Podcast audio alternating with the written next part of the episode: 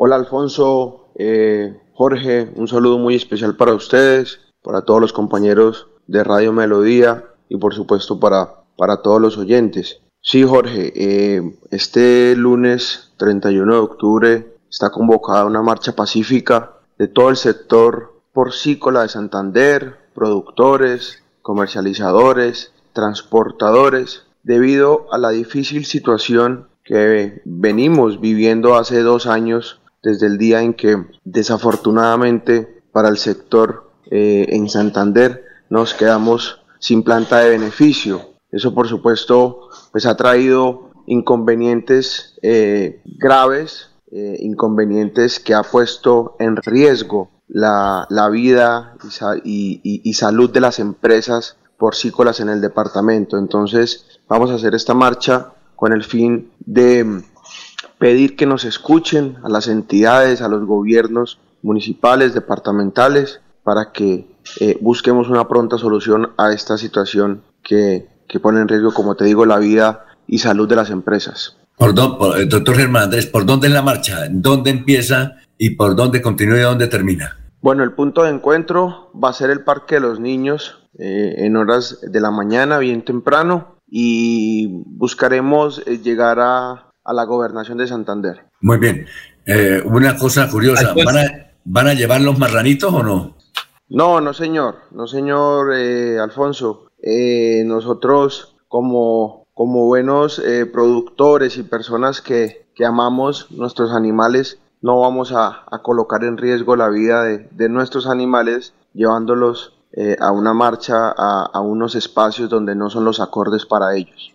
Muy bien. Se dice eh, que de Santander se vende mucho porcino a Venezuela. ¿Eso es así? Bueno, Jorge, eh, eso, eh, Alfonso, perdón, eso es una situación que, pues como, como ustedes saben, la, la, frontera y hasta hace poco, pues todo estuvo cerrado. Ahora con la reapertura, sí se espera que, que se realicen unos, unas nuevas negociaciones con el país vecino. De hecho, ya se han venido haciendo adelantos en conversaciones con algunas empresas santanderianas, no solamente con empresas santanderianas, sino con empresas también pues nacionales. Eh, aquí hay que decir que sí pone en desventaja eh, el no tener una planta de beneficio eh, para Santander debido pues a que, a que si no tenemos una planta de beneficio va a ser muy difícil o va a ser imposible poder, tener, poder tener negociaciones con, con el país vecino, ya que no tenemos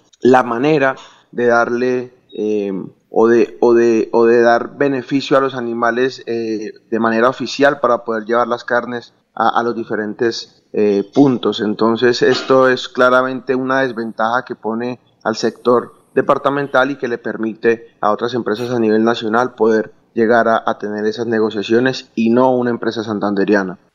Muy bien, a ver, eh, eh, Jorge, ¿tiene más preguntas? ¿O Laurencio? Sí, pero, sí, yo sí, Alfonso. Laurencio. con Laurencio y, bueno, eh, doctor Germán, sin embargo, frente a esta crisis, a esta, generada por la falta de una planta de, de beneficio en el departamento de Santander, eh, en el mercado, pues en las plazas de mercado, en las, grandes superficies encontramos que el producto de, de, la carne porcina pues está al día, de alguna manera pues no sé el precio en ese momento cómo está, pero, pero sí se encuentra el producto. ¿Cómo está llegando ese producto de, carne porcina a, los supermercados? Producto hay, Jorge, producto hay. Eh, digamos que todas las empresas, no solamente las santanderianas, sino a nivel nacional, eh, la oferta que hay en este momento pues, pues es, suficiente para lo que se viene en, esta, en esta última etapa del año. Eh, a Santander desafortunadamente, eh, y digo desafortunadamente porque esto le quita espacio, le quita lugar a producto nuestro,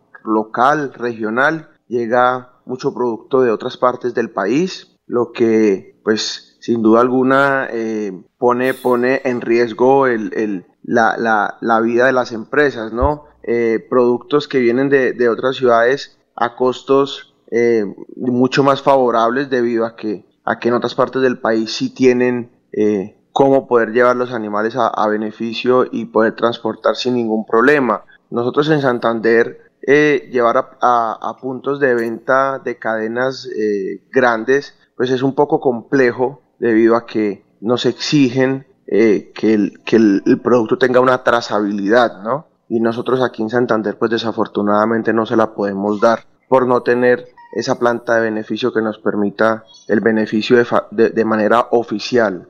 Bueno, don Laurencio. Sí, eh, buenos días para nuestro invitado. Es que les amarraron marrano a ustedes desde la planta que fue vendida de sacrificio o beneficio Bijagual, salida de Río Negro, porque recuerdo que antes era el sitio de sacrificio o de beneficio de los cerdos.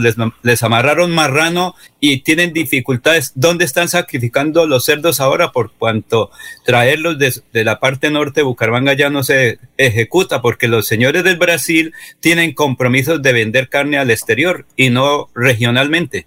Bueno, eh, lo que sí es cierto, y, esta es la, la, la preocupación nuestra y y, por eso queremos eh, hacernos escuchar, es que desde entonces el gobierno no nos ha prestado atención, el gobierno eh, regional y municipal no nos ha, no nos ha, ayudado a buscar alguna solución. Realmente estamos solos como sector, eh, no hemos encontrado ninguna solución. nosotros no queremos que que, nos regalen nada. Nosotros no estamos pidiendo regalado nada, eso quiero dejarlo claro. Nosotros no queremos que el gobernador venga y nos regale una planta de beneficio, no, ni más faltaba. Nosotros queremos es sentarnos con ellos, con las entidades a cargo, que busquemos una solución, que entre todos podamos llegar a, encontrar una solución, porque pues también eh, sabemos y conocemos, esto también hay que dejarlo claro, que las plantas de beneficio pues hace, hace un tiempo atrás dejaron de ser públicas y pasaron a manos de privados. Pero sí sabemos y entendemos que de la mano del gobierno, que de la mano de las entidades a cargo podemos llegar a, buscar una solución pronta que permita que Santander vuelva a tener una planta de beneficio. Y, en cuanto al tema de, dónde se está beneficiando, bueno, eh, desafortunadamente nos toca llevar a otras ciudades, lo cual encarece el costo eh, de producción, el costo de transporte y por supuesto